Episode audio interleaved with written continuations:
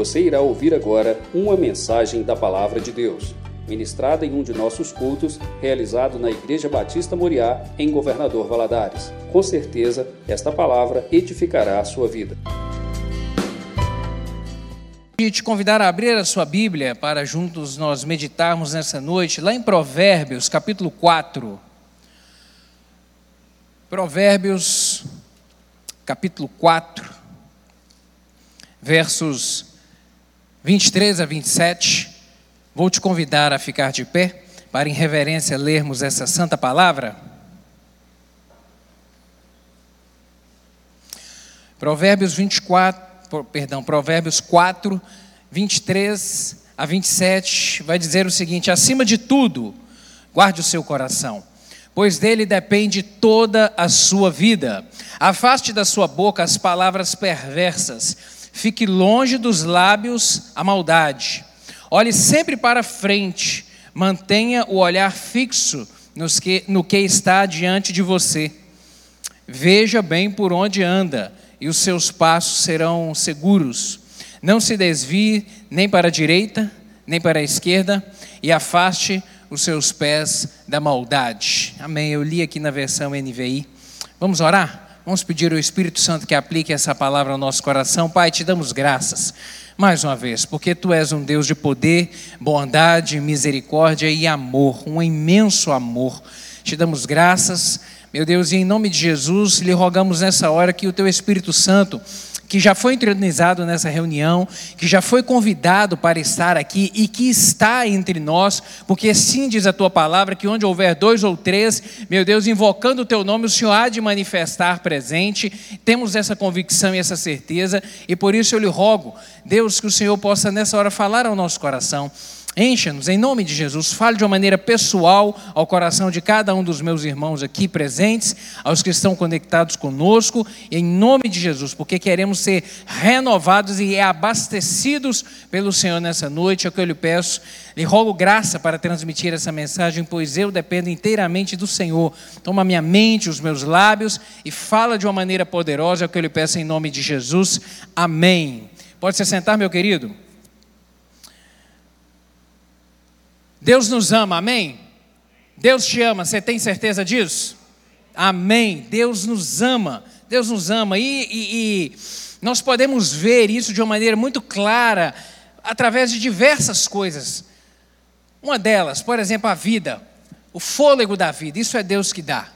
O homem já tentou reproduzir, mas não consegue. É só Deus que dá a vida. Ele é o autor e ele é o sustentador da vida. Todos os nossos dias estão contados por ele. Ele sabe o dia do nosso nascimento e sabe até o dia, o último ar que nossos pulmões hão de respirar sobre a face dessa terra. Ele sabe e Ele é que nos sustenta. A vida vem dele.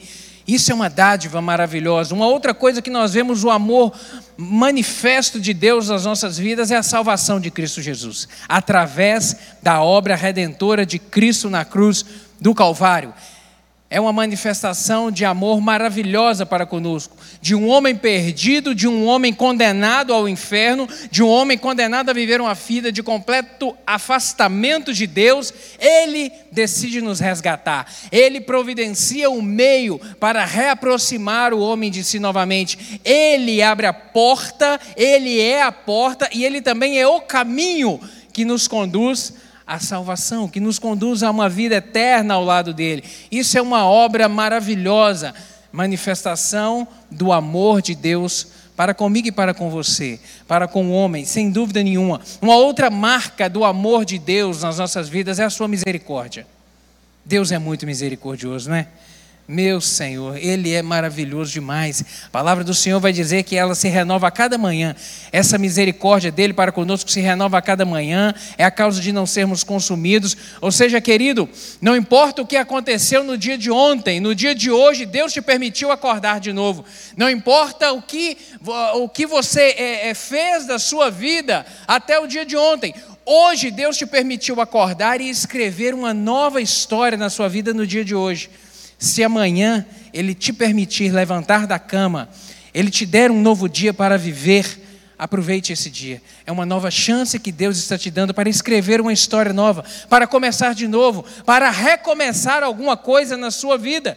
sonhos, novos projetos, uma nova direção. Deus é misericordioso e Ele manifesta isso todos os dias na nossa vida, ao nos permitir levantar da nossa cama, respirarmos e recomeçarmos novamente. Isso é manifestação do amor dele para conosco, não se esqueça disso. Uma outra manifestação é que Ele não desiste de nós. Amém? Você pode dizer amém? Deus não desiste da gente. Deus não desiste da gente. Às vezes nós desistimos das pessoas, às vezes nós nos frustramos com as pessoas, às vezes nós nos desiludimos com as pessoas, com um compromisso que foi firmado que falhou, com alguém que disse que iria, mas chegou atrasado, ou nem foi, ou nem ligou para poder dizer: Olha, não deu para ir, me perdoe. Às vezes a gente existe, às vezes a gente olha para alguém e fala: Esse não tem conserto, esse não tem jeito, esse é todo torto esse está com a vida arruinada, não tem como recomeçar, está no fundo do poço, não tem solução para o problema dele. Mas Deus não desiste da gente. Deus é aquele que faz coisas novas, que reconstrói de novo. Deus é aquele que inicia coisas novas. Deus é aquele que nos dá essa oportunidade. É aquele que dá o escape, é aquele que envia o livramento, é aquele que abre a porta, é aquele que perdoa os nossos pecados, é aquele que levanta do monturo necessitado e dá a ele uma nova oportunidade para poder caminhar e ir para frente e escrever uma história de bênção e de vitória. É aquele que perdoa. O homem pode estar o mais afastado que for da presença de Deus ou esse homem pode estar à beira do caminho, muito próximo. Você conhece um, alguém que você olha para casa ou para a família e você fala: Nossa, tudo certo, só está faltando Jesus? É aquele que está próximo do caminho, com caráter, respeito, honestidade, um padrão tudo certo, você fala, nossa, falta Jesus na vida dessa pessoa. Ou de repente aquele que está muito longe, afastado, sabe? Deus é Deus de amor para os dois. Deus é Deus de amor para entrar e transformar a vida dos dois, porque o homem sem Deus ele pode ser, ele pode ter o melhor caráter, ele pode ter a melhor postura, ele pode ser o mais responsável possível, mas sem Deus ele está condenado ao inferno. Todos nós, todos nós. Mas com Cristo, quando abrimos o coração e permitimos que Ele entre, uma nova história é recomeçada. Herdamos o céu, Passamos agora a caminhar com um norte na nossa vida, que é a salvação em Cristo Jesus. E uma outra marca muito evidente que nós vemos do amor de Deus para com o homem é a respeito das diretrizes que ele nos dá na Sua palavra. Porque a Sua palavra é que vai ser o nosso guia, a nossa bússola, o nosso norte, para podermos viver bem nessa terra, para experimentarmos as das promessas para estarmos sob o seu cuidado e experimentarmos desse amor manifesto nas nossas vidas. Diretrizes através da palavra do Senhor. Eu quero te dizer algumas coisas mais, que Deus te ama tanto que Ele te dá a oportunidade para poder decidir a sua vida. Você já pensou a respeito disso? Deus te ama tanto, mas te ama tanto, que Ele te dá a oportunidade todos os dias de você decidir qual é o caminho que você quer trilhar na sua vida. Qual é o caminho? Para onde você quer ir? Sabe, querido, Deus, Ele é bom e Ele deseja o nosso bem. A palavra do Senhor diz isso de uma maneira muito clara. Ele vem dizer: Olha, eu que sei os pensamentos que que tenham a respeito de vós, pensamentos de paz e não de mal, para vos dar o fim que desejais. Ou seja, o pensamento de Deus, os desejos de Deus a nosso respeito são de paz, são de bênção, de prosperidade, de alegria, de vida em abundância. Jesus Cristo disse isso. João capítulo 10, verso 10: O ladrão veio para matar, roubar e destruir, mas eu vim para que tenham vida e a tenham em abundância. Ou seja, aquilo que Deus tem para nós é de bênção, é de paz. Mas quem decide o nosso caminho somos nós, não é Deus. Quem decide o nosso caminho, Ele deseja o bem, Ele quer o bem, mas quem decide o nosso caminho somos nós. Deus não vai escolher por você, Deus não vai decidir por você. É você que tem que decidir o caminho. É você que tem que fazer hoje a sua escolha. É você que tem que trilhar o rumo que você quer caminhar. Imagine só, se Deus decidisse tudo na nossa vida, o homem certamente, se Deus decidisse tudo na nossa vida para nos dar um caminho de bênção, de paz e de prosperidade, o homem ainda assim iria dizer: Deus não me ama, porque Ele não me permite escolher. O homem ainda assim se levantaria para dizer: Não, Deus não ama. Deus é um ditador, é Ele que decide o meu caminho. Mas Deus nos ama. E Ele te dá essa liberdade todos os dias de você fazer essa escolha. Qual caminho eu vou trilhar? Vou escolher por Deus? Vou querer seguir esse caminho? Mas, mas como eu disse, o amor é imenso e a misericórdia dele é abundante sobre as nossas vidas. E essa marca que eu quero ressaltar hoje, dessa evidência desse amor, essa liberdade que ele nos dá para escolhermos, e essa liberdade traz consigo a responsabilidade, porque a nossa escolha vai definir o nosso caminho. E algo que a gente tem que fazer todos os dias são desses, tomar decisões, não é isso? Todos os dias tomamos decisões. Todos os dias. Todos os dias. É a liberdade que Ele nos dá, traz consigo a responsabilidade de fazer a escolha correta, a escolha certa, para que a gente possa viver bem. E eu quero ressaltar nessa noite que Deus prova o seu amor para conosco, ao deixar para nós a Sua palavra, o norte, a bússola, para a gente poder viver bem nessa terra. A Bíblia está cheia de exortações de Deus para que o homem viva bem, cheia de orientação do Senhor para que a gente possa trilhar um caminho de excelência e experimentar o melhor dele nessa terra comermos o melhor dele nessa terra, experimentarmos coisas boas do Senhor e reconhecer isso e não desprezar a orientação de Deus é o início da caminhada. É o início para trilhar o caminho da maneira correta. E reconhecer isso depende de temer ao Senhor. Como eu disse, todos os dias temos que tomar decisões. E para a gente tomar a decisão certa, a gente tem que ter sabedoria.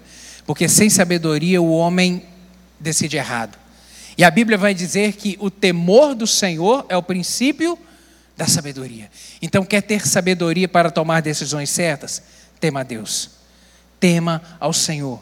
Todos os dias, eu repito, temos que tomar decisões. Tema ao Senhor para que as suas decisões sejam acertadas. Se de fato queremos ter dias prósperos e abençoados, é necessário seguirmos as diretrizes da palavra do Senhor. E é isso que eu quero que você guarde no seu coração nessa noite. Guarde essa palavra. Diretrizes do Senhor para que a gente viva uma vida em abundância. E voltando os olhos aqui para este texto de Provérbios, capítulo 4, verso 23. O sábio Salomão, inspirado pelo Espírito Santo, ele vai trazer algumas coisas bem práticas aqui para a gente. Ele vai dizer logo no início aqui a respeito de guardar o coração. Guarde o seu coração. Guarde o seu coração. O coração é a sede das nossas emoções. Guarde o seu coração das influências malignas do mundo. Guarde de tudo aquilo que quer corromper o seu coração, corromper a sua mente para te afastar do caminho do Senhor. Guarde o seu coração. Guarde. Guardar o coração também, guarde para que você não se aproxime, para que você não se apaixone pelas coisas desse mundo e coloque Deus em segundo plano. Guarde o seu coração. Guarde o seu coração para que nenhuma outra coisa além de Deus venha ocupar o primeiro lugar e você relegue a posição de Deus para o segundo, para a terceira posição. Guarde o seu coração. Guarde o seu coração para que ele não seja poluído de pensamentos destrutivos. Guarde. Quantas pessoas estão carregando no coração mágoas? Quantas pessoas estão carregando no coração frustrações, coisas que alguém fez na sua vida há cinco anos, há um ano, há dez anos, há vinte anos, e está carregando e continua carregando aquele saco de pedras pesado, e vive uma vida de angústia, e vive uma vida de tristeza e solidão, porque não consegue perdoar. Guarde o seu coração. Guarde desses pensamentos destrutivos que querem arruinar a sua vida, que querem tirar a alegria do seu coração, que querem tirar o contentamento, que querem roubar a paz do Senhor no seu coração. Filipenses capítulo 4, verso 8. O apóstolo Paulo vai dizer: Finalmente, irmãos, tudo que é verdadeiro, tudo que é respeitável, tudo que é justo, tudo que é puro, tudo que é amável, tudo que é de boa fama, se alguma virtude há e se algum louvor existe, isso ocupe o seu pensamento. Ou seja, dedique, guarde o seu coração para que pensamentos destrutivos, nocivos, de coisas que te afastam do Senhor venham ocupar espaço. Guarde o seu coração também. Guardar o coração não dê liberdade para você pensar ou desejar coisas que desagradam a Deus. Guarde o seu coração. Não te dê a liberdade de pensar coisas que vão que desagradam ao Senhor. Sabe, querido, às vezes um, o inimigo tenta, e o serviço dele é esse. Mas ceder à tentação é uma decisão nossa. Ceder à paixão, à vontade da nossa carne. Guarde o seu coração, não te dê liberdade. Não te dê liberdade para trilhar alguns caminhos, não te dê liberdade para estar em alguns lugares, não te dê liberdade para conversar com certas pessoas, não te dê essa liberdade. Guarde você o seu coração, sabe, para que ele não seja corrompido, não te dê liberdade. Colossenses 3, verso 2, o apóstolo Paulo vai dizer: Pensai nas coisas que são de cima e não nas que são da terra. Pensai, por quê? Porque quando nós pensamos nas coisas que são de cima, nas coisas que são do alto, o nosso coração vai estar apegado ao Senhor. O nosso coração estará firmado no Senhor. Essa é a razão. Guarde seu coração, não deixe as suas emoções te controlar. Não deixe as suas emoções te controlar. O coração é a sede das nossas emoções, né? O amor, a alegria, a tensão, a angústia, a preocupação, está tudo guardado aqui dentro. Não se deixe dominar por isso. Não se deixe, sabe? Porque não tome decisões baseado em emoções, porque é um risco muito grande da sua decisão ser errada. Não tome. A Bíblia é exemplo de homens que tomaram decisões sob forte emoção e se deram mal, choraram e amargaram tempos difíceis ou amargaram, sabe, coisas que não precisavam de ter amargado, porque decidiram sobre emoção. Tome cuidado. Eu me lembro de Jefté. Jefté Está registrado lá em, em Juízes capítulo 11, a história de Jefté. Jefté era um, Jefté foi filho de uma prostituta, filho de um judeu com uma prostituta, e quando ele, o seu pai morreu, seus filhos, os seus meio-irmãos o colocaram para fora de casa. Jefté era alguém que tinha tudo para dar errado na vida dele. Mas a Bíblia diz que quando ele cresceu, colocado para fora de casa, para fora da sua cidade, ele foi para uma região e, e se tornou um líder. Um homem de caráter, um homem de personalidade, outros se aproximaram dele. E chegou um tempo em Israel que os amonitas começaram a oprimir o povo de Israel. E os líderes da cidade e os líderes da tribo foram buscar Jefté e falar: Jefté, vem ajudar a gente com aqueles homens que estão com você, vem pelejar por nós. Jefité, então, ele se levanta e ele vem e Deus usa-o como um dos juízes de Israel para promover libertação para o seu povo que estava vivendo um tempo de opressão. E Jefité no capítulo 11, verso 29, a palavra do Senhor vem dizer que o Espírito do Senhor veio sobre Jefté, o encheu, e o encheu de coragem, o encheu de ousadia, e ele vem para poder pelejar contra os amonitas, e Deus o deu vitória nessa grande peleja. Mas naquele momento que ele estava cheio do Espírito do Senhor, que ele vem sair para a peleja, ele faz um negócio que ele não precisava de ter feito. A palavra do Senhor vai dizer que ele fez um voto. Juízes capítulo 11, verso 29, vai dizer: Então o Espírito do Senhor veio sobre Jefté, e atravessando por Gileade, Manassés, passou até Mispa, de, Mispa de Gileade, e de Mispa de Gileade passou contra os filhos de Amon. Fez Jefté um voto ao Senhor e disse: se, com efeito, me entregares os filhos de Amon nas minhas mãos, quem primeiro da porta da minha casa me sair ao encontro, voltando eu vitorioso dos filhos de Amon, esse será do Senhor e eu o oferecerei em holocausto. Resumo da conversa: Deus deu vitória a ele nessa peleja, e quando ele volta para casa, ele fez esse voto sem pensar, sobre forte emoção, e quando ele volta para casa, quem ele encontra na sua frente? Sua filha a sua filha. E ele havia feito um voto de consagrar a Deus aquilo que viesse ao seu encontro. Alguns vêm dizer que seria que ele teria oferecido em holocausto, mas esse pensamento ele não tem fundamento bíblico, porque Deus ele não recebe holocaustos, ele não recebe sacrifício humano. Não há esse embasamento para isso na Bíblia. Então a ideia que se tem é que ele consagrou a sua filha ao Senhor e a sua filha não foi dada em casamento. Ela teve que permanecer virgem durante o resto da sua vida. Jefité tomou uma decisão que ele não precisava de ter tomado. Jefté perdeu o privilégio de ter sido avô. Jefté perdeu o privilégio de ter os seus netos correndo por dentro da sua casa. Por um voto que ele fez que Deus não pediu a ele para fazer. Ele decidiu sobre forte emoção. Não deixe as suas emoções te controlarem. Não deixe, guarde o seu coração. Um outro exemplo que eu me lembro é Esaú. A palavra do Senhor vai dizer que Esaú desprezou a sua primogenitura, trocando-a por um prato de comida. No momento que ele estava emocionado, trocou a sua primogenitura, um direito importantíssimo naquela época, por um prato de comida. Um outro exemplo negativo que nós vemos, nós temos a vida de Davi, um homem segundo o coração de Deus, mas que num momento de forte emoção, atraído por uma mulher, deixou seu coração corromper por ela, Batseba, se deitou com ela, prostituiu com ela, tomou por mulher e deu problema na vida dele, na casa dele, na família dele por conta disso. Forte emoção. Guarde o seu coração. Guarde o seu coração. Não deixe se tomar decisões sobre forte emoção. Guarde o seu coração, porque também Deus não quer que andemos por emoções, mas por fé. Deus não quer que nós andemos por emoções, mas firmados na fé. Quem anda por emoção não tem estabilidade, é como casa sobre a areia.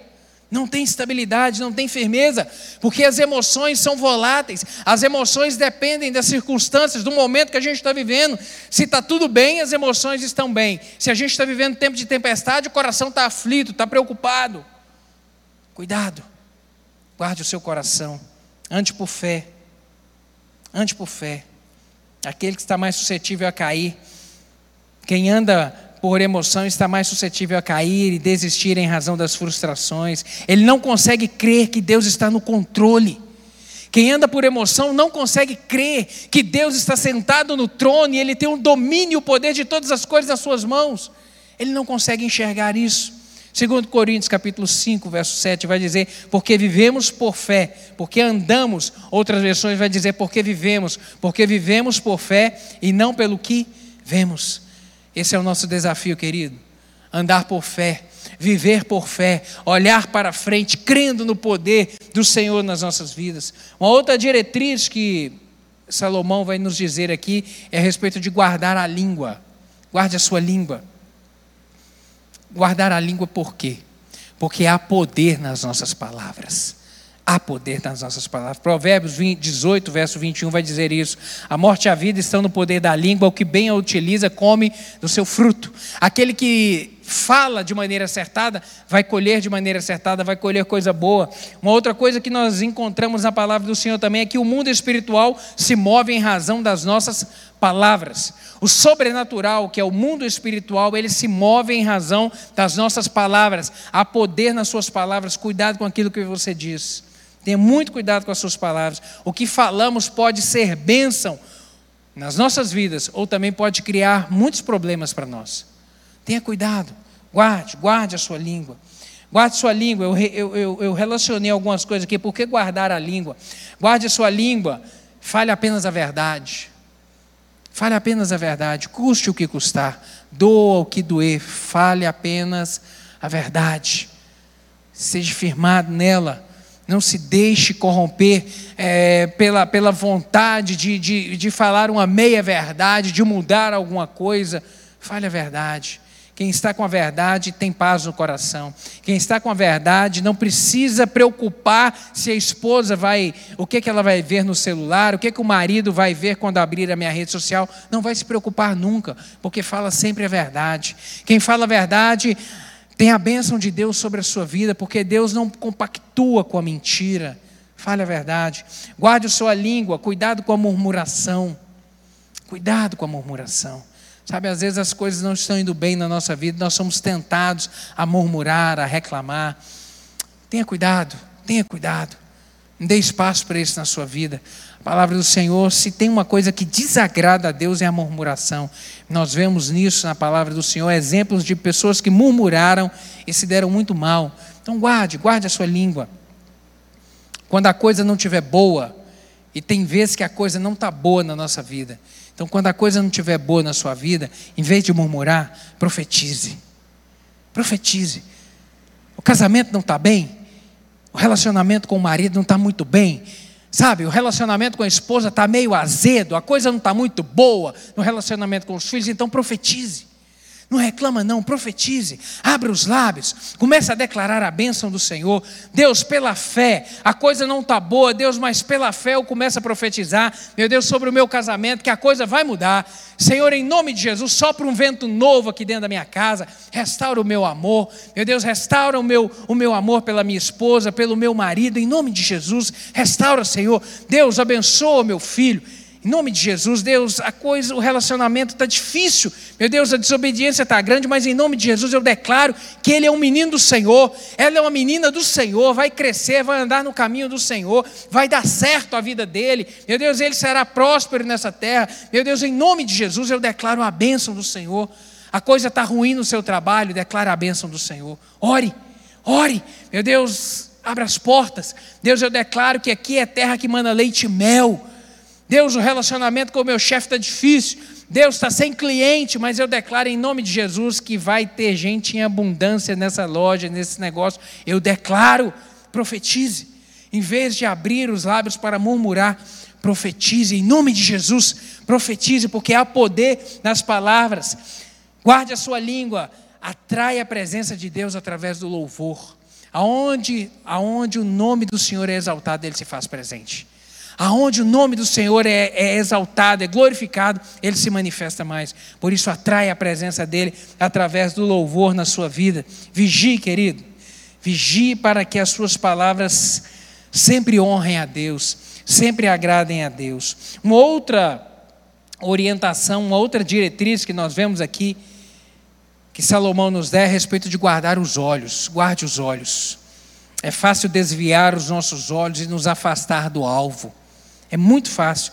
Aqui na versão NVI, no capítulo 4, verso 25, vai dizer: olhe sempre para frente, mantenha o olhar fixo no que está diante de você. Olhe sempre para frente, não desvie o seu olhar, não olhe para a direita, não olhe para a esquerda, guarde os seus olhos para não distrair, querido. A gente está vivendo os últimos dias, Jesus está na iminência de voltar, guarde os seus olhos. Não se deixe distrair com as coisas do mundo. Olhe para frente, olhe para o Senhor. Jesus Cristo está voltando, o arrebatamento da igreja está na iminência de acontecer. Pode ser hoje, pode ser amanhã, a gente não sabe. Guarde os seus olhos, não se deixe distrair. Não se deixe distrair, não se deixe distrair com, por exemplo, a ilusão das redes sociais. É, é, é tão atrativo, né?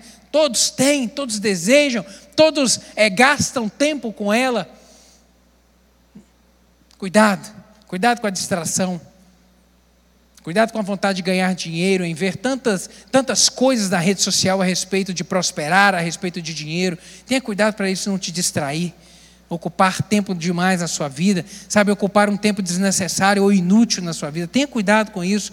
Tenha cuidado, às vezes, com a comparação com a vida dos outros de ver o que o outro está postando na rede social e falar, não, gostaria que fosse comigo, ah, eu queria tanto que fosse comigo. Tenha cuidado, querido, com essas desilusões. Tenha muito cuidado com isso. O segredo do êxito está em colocar os nossos olhos em Cristo. Em Cristo. Em firmar o nosso olhar nele, a nossa convicção nele. Entenda isso. O milagre que você precisa hoje depende da sua decisão de perseverar no caminho. O milagre que você precisa hoje na sua vida, aquilo que você precisa que o Senhor entre na sua casa e vire essa chave e mude essa história, depende da sua decisão de perseverar no caminho. Eu sou o caminho, a verdade e a vida. Quem crê em mim, ainda que esteja morto, viverá. Jesus Cristo disse isso, ou seja, ainda que esteja morto, ainda que esteja acabado, ainda que não tenha mais solução, ainda que aos olhos de todos seja o ponto final na sua vida, o milagre que você precisa, querido, depende disso, de perseverar no caminho da verdade. No caminho da verdade. E por último, Salomão vai nos dizer aqui a respeito de guardar os pés. Guarde os seus pés. Guardar os pés diz respeito a caminho a, a, nossa diretriz, a por onde nós vamos, peça direção ao Senhor. Peça direção ao Senhor no tomar das suas decisões. Não decida nada sem orar. Não decida nada sem dobrar os seus joelhos e falar: Deus, me mostre aqui o caminho. Senhor, me guie. Senhor, me, me, me, Senhor, me revela qual que é a vontade do Senhor nesse negócio. Me mostra. Faça sempre, queridas, escolhas baseadas na palavra do Senhor. Salmo 37, verso 23 vai dizer que os passos de um homem bom são confirmados pelo Senhor e ele se alegra no seu caminho. Ainda que caia, não ficará prostrado, pois o Senhor o sustém com a sua mão.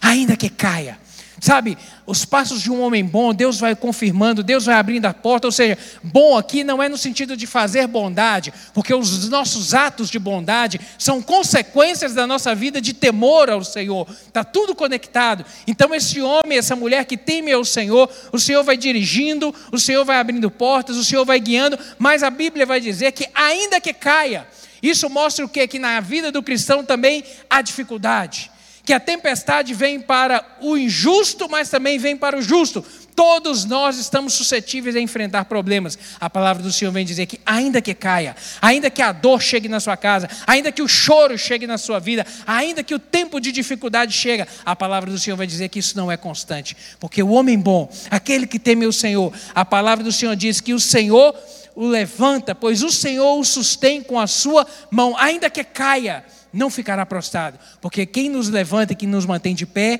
é o Senhor. Você pode dizer glória a Deus por isso? Que Deus não desiste da gente, que Deus é aquele que nos levanta quando a gente está caído. Glória a Deus por isso. Em nome de Jesus, quero orar contigo nessa hora. Coloque-se de pé. Há poder no nome do Senhor. Deus deseja o seu bem, meu querido mas siga as diretrizes da sua palavra. Deus deseja bem para a sua vida, para a sua casa, para a sua família, mas é necessário você seguir as diretrizes da sua palavra para poder ser bem-sucedido e experimentar o melhor dessa terra, em nome de Jesus. Eu quero orar contigo. Você que nessa noite ouviu essa palavra que o Espírito Santo falou contigo e você entendeu que é necessário tomar as decisões acertadas para colher um fruto bom na sua vida. Se o Espírito Santo falou contigo, coloque a mão no seu coração, eu quero orar com você nessa hora. Há poder no nome do Senhor. Se você chegou aqui com a vida no fundo do poço, desiludido, eu quero te dizer que a palavra do Senhor te lembra nessa noite que o Senhor é aquele que põe de pé se você está prostrado, meu querido, pela fé, eu declaro que nessa noite vai ser a noite de você se levantar, porque o Senhor diz que Ele nos levanta, ainda que o justo caia, não ficará prostrado, pois o Senhor o sustém, o Senhor o coloca de pé. Em nome de Jesus. Deus, obrigado pela tua palavra. Obrigado porque ela é lâmpada para o nosso caminho, ela nos guia, ela nos mostra, ela nos aponta para o alvo, e o alvo é Cristo, e Cristo é quem nos garante, meu Deus, e Cristo é o nosso redentor, é o nosso salvador, é o nosso guarda, é o nosso protetor. Cristo é a solução dos nossos problemas, é Ele que peleja por nós, é Ele que trabalha por nós. Meu Deus, obrigado por essa palavra. Meu Deus, em nome de Jesus, eu lhe peço que ela produza fé no coração dos meus irmãos aqui. Deus, aquele que está, ó Deus, abatido, ó Deus, aquele que está angustiado, meu Deus, aquele que está prostrado, meu Deus, essa é a noite do Senhor levantar e pôr de pé, porque aquele que confia no Senhor não fica prostrado. Eu declaro isso pela fé em nome de Jesus, que hoje é a noite do Senhor levantar homens e mulheres aqui, do Senhor levantar adolescentes e jovens para começar uma nova caminhada com o Senhor, um novo rumo, meu Deus, e trilhar um caminho de bênção e de vitória em nome de Jesus. Deus, eu lhe peço, completa essa palavra com sinais e prodígios Senhor na vida dos meus irmãos, em nome de Jesus. Amém.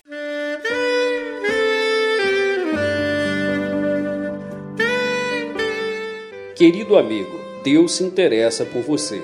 Ele conhece as circunstâncias atuais da sua vida. Não hesite em buscá-lo. Em Jeremias 33, versículo 3, ele nos diz: Clama a mim e responder-te-ei, e anunciar-te-ei coisas grandes e ocultas que não sabes. Esperamos que a mensagem ouvida tenha falado ao seu coração e que você e sua família sejam abençoados pelo Senhor Jesus.